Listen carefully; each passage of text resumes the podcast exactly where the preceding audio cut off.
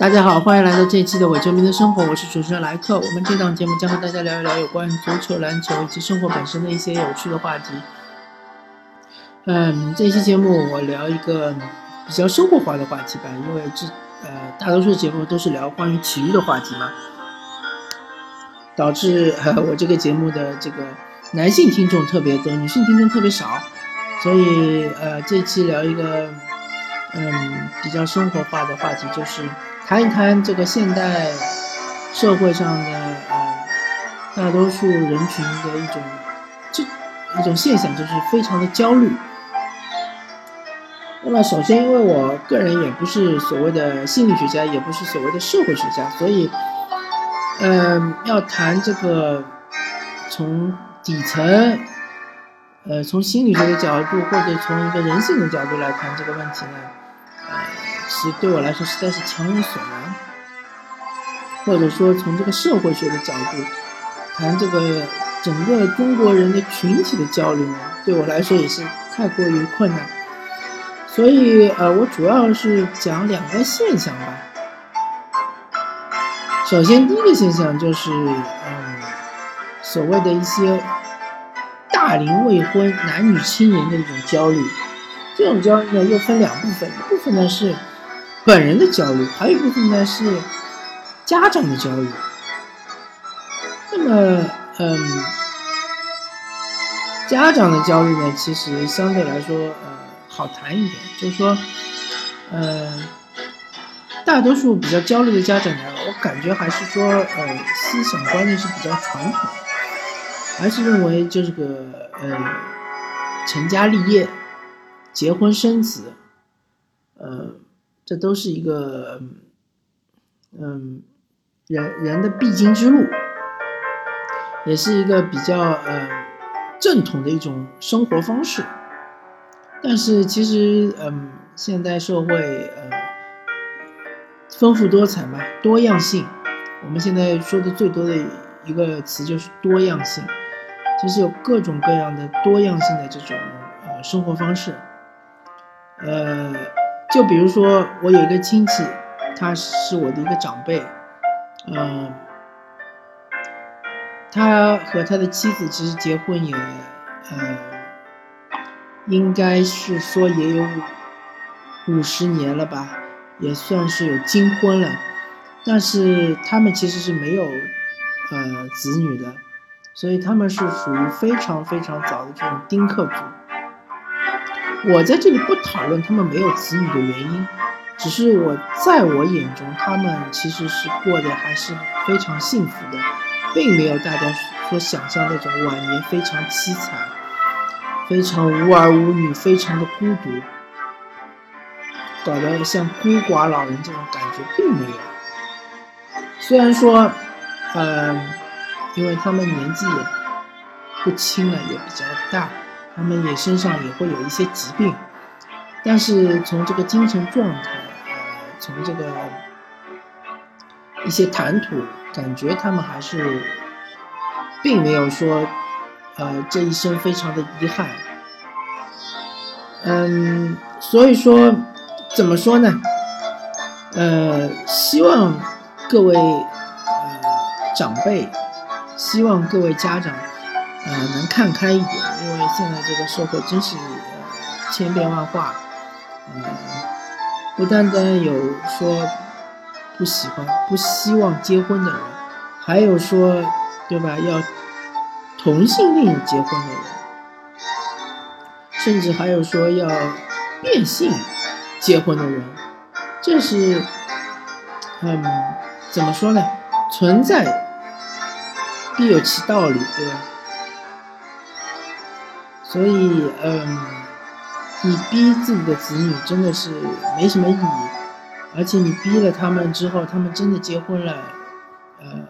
也有可能是不幸福，不幸福的话，他们反过来就会责怪你们，反过来就是对你们会有一种怨气。嗯，或者说，如果不幸福，他们最后离婚了，嗯，同样对你们也是一种打击，对他们自己本身也是一种打击。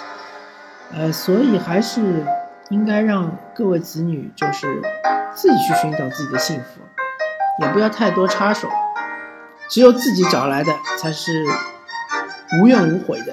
即使他们自己找来的幸福，发现最终发现并不是幸福，最终发现，呃，要用分手来结束，那也是他们自己做的决定，他们是，呃。没有办法责备其他任何人，这只能说是他们的一种选择，他们是无怨无悔。那么，如果说本人的一种焦虑，对于这个呃未婚或者说甚至于没有恋恋爱经历的这样一个呃，不管是男性或者是女性，呃，对于这个婚姻的一种向往，呃，这种焦虑呢，其实。嗯，也大可不必。一方面来说呢，如果你真的想寻找自己的幸福呢，其实是有很多种途径的。嗯，首先，比如说，你可以去呃扩大自己的交友范围，对吧？你可以去嗯多做一些社交，呃，甚至于我其实并不反对，比如说一些相亲活动。这个其实只要说你不是。嗯，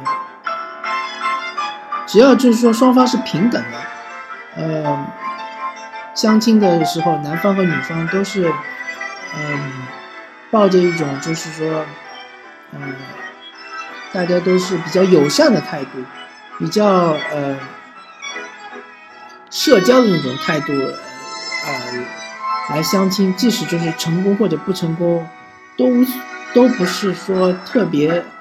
呃，重要，但是就是说，只是一种，呃，社交的方式，我觉得还是非常，非常健康的，还是非常可以接受的。然后就是说，嗯，一旦你扩大了你的这个社交范围之后呢，你发现了心仪的，呃，不管是男性也好，女性也好，你就应该去大胆的去尝试。就尝试成功失败是另外一回事情，你可以去尝试。嗯，当然，如果说对方是呃处在婚姻状态，那当然，嗯，我个人的道德可能并不允许我去支持这种行为。那如果说他呃是单身状态，那当然就应该去尝试。如果说他是处于恋爱状态，那这个问题就比较复杂，了可以掂量一下。呃，我个人其实是并不反对说这个恋恋爱状态是不能够，呃，去怎么说呢？是去竞争。嗯，当然，如果对方明确的拒绝你了，那再去做过多的纠缠也是没什么必要。呃，反正就是说。一方面你扩大自己的社交范围，另外一方面你去寻找那一些你比较心仪的呃异性，不管你是男性还是女性。如果说你其实确确实是对于这个婚姻生活是比较向往的，对于这个恋爱生活是比较向往，那你就应该去努力。而如果说你现在处于一种嗯非常生活还是比较充实的，呃，对于自己目前的状态现状是比较满意的。呃，其实，呃，有没有爱情，有没有婚姻，对你来说，呃，还不是现在需要考虑的问题。你可以继继续沿着现在这个生活路径，继续继续的去呃延伸，继续的去，嗯嗯，继续的去开展，呃，发展自己的丰富多彩的生活，嗯。当你有一天你意识到你觉得我需要爱情了，有一天或者爱情闯入你的生活了，那你可以尝试接纳它；或者有一天你觉得嗯，婚姻可能是我下一步的目标，那么你可以再去呃努力的去实现它。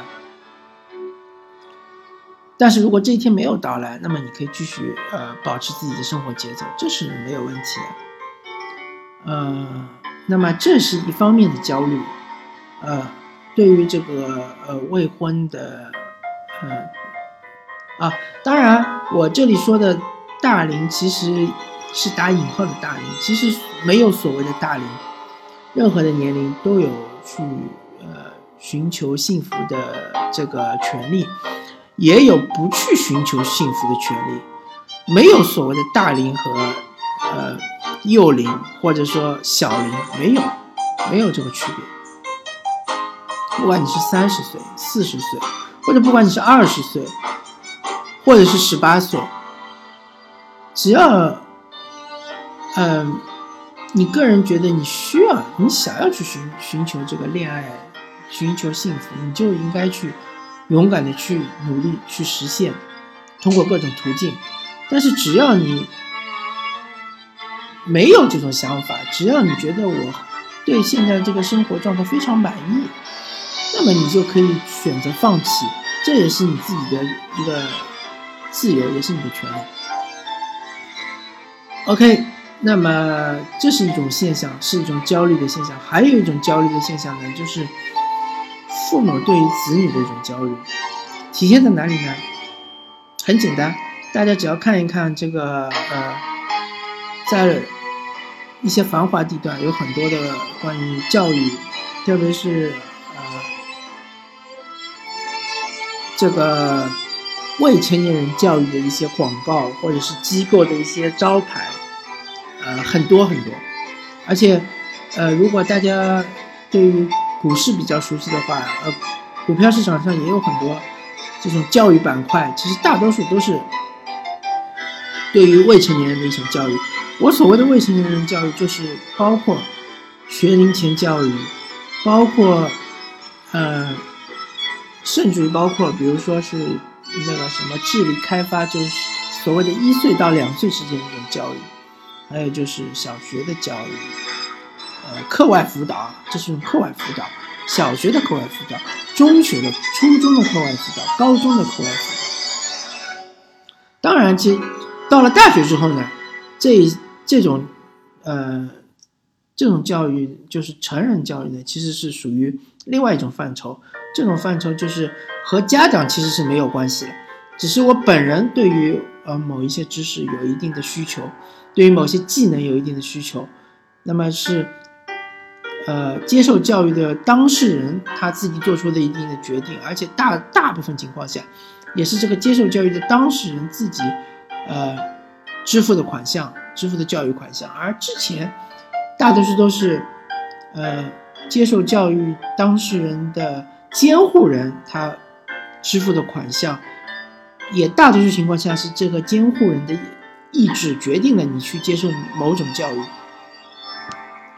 那么这就是现象，我们看到的现象就是这样子的。还有一种现象就是说，呃，这个家长之间他们会讨论：哎呦，呃，我儿子最近去学了什么什么？哎呦，我女儿最近去学了些什么？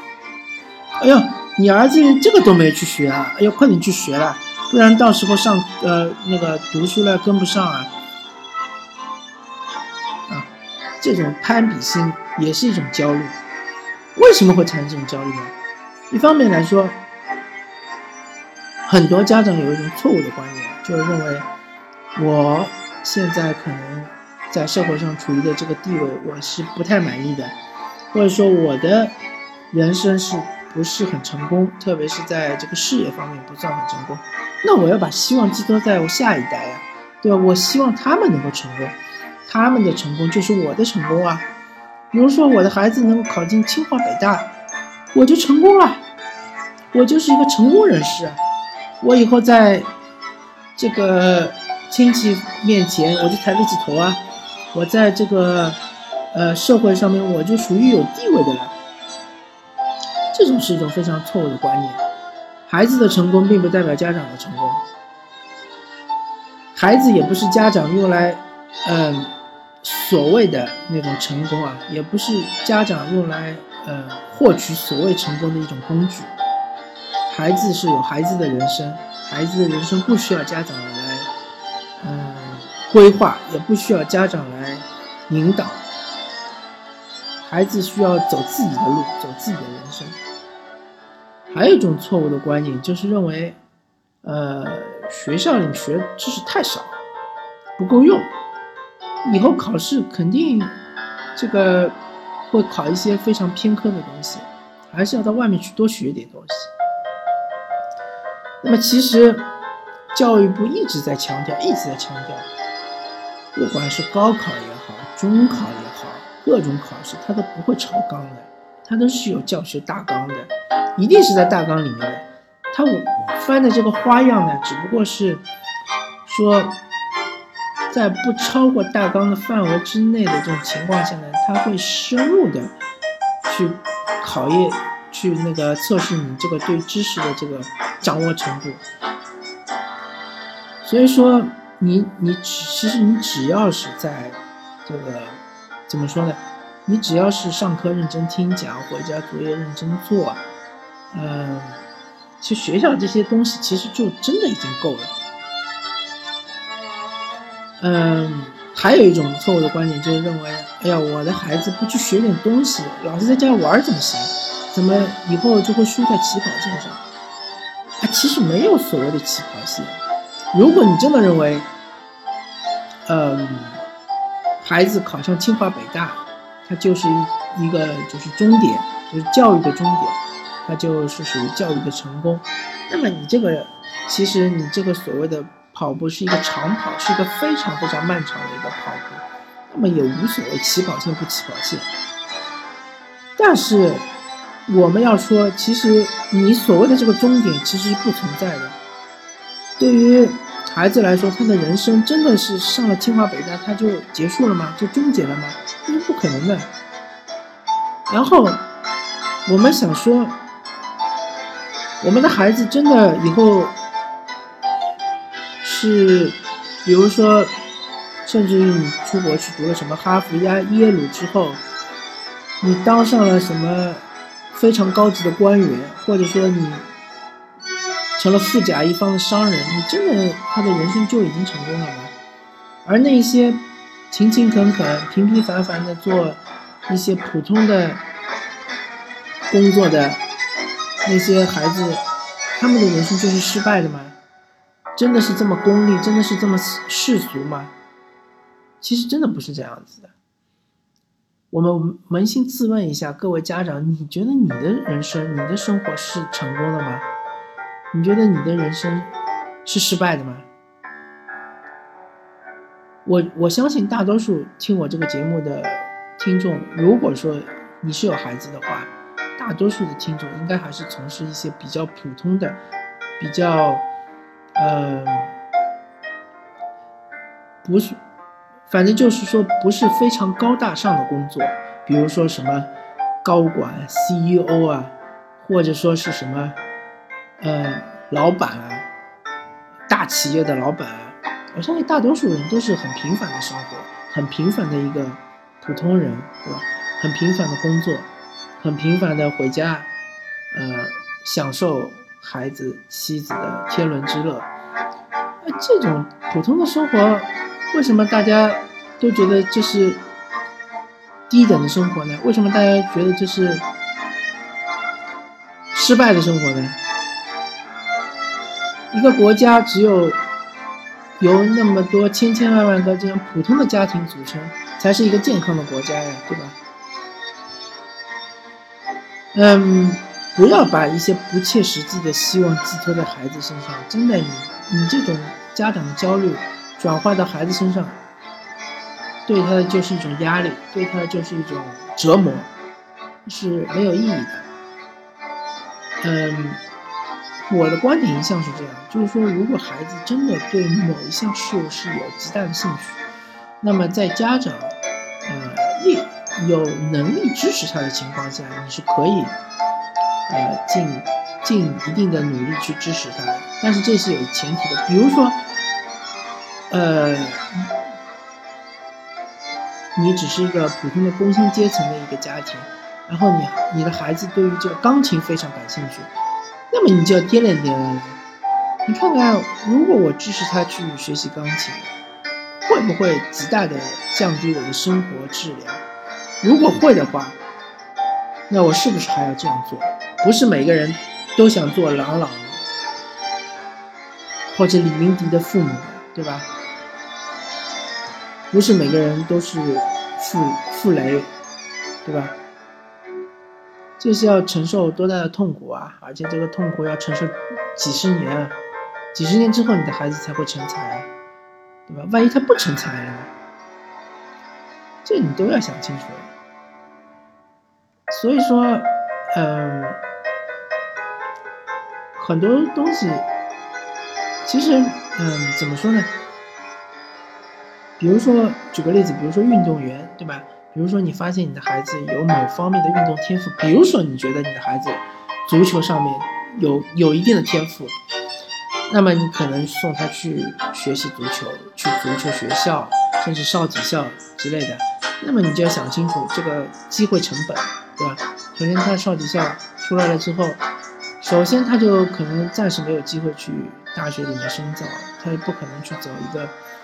呃，普通人的这个职业规划的道路。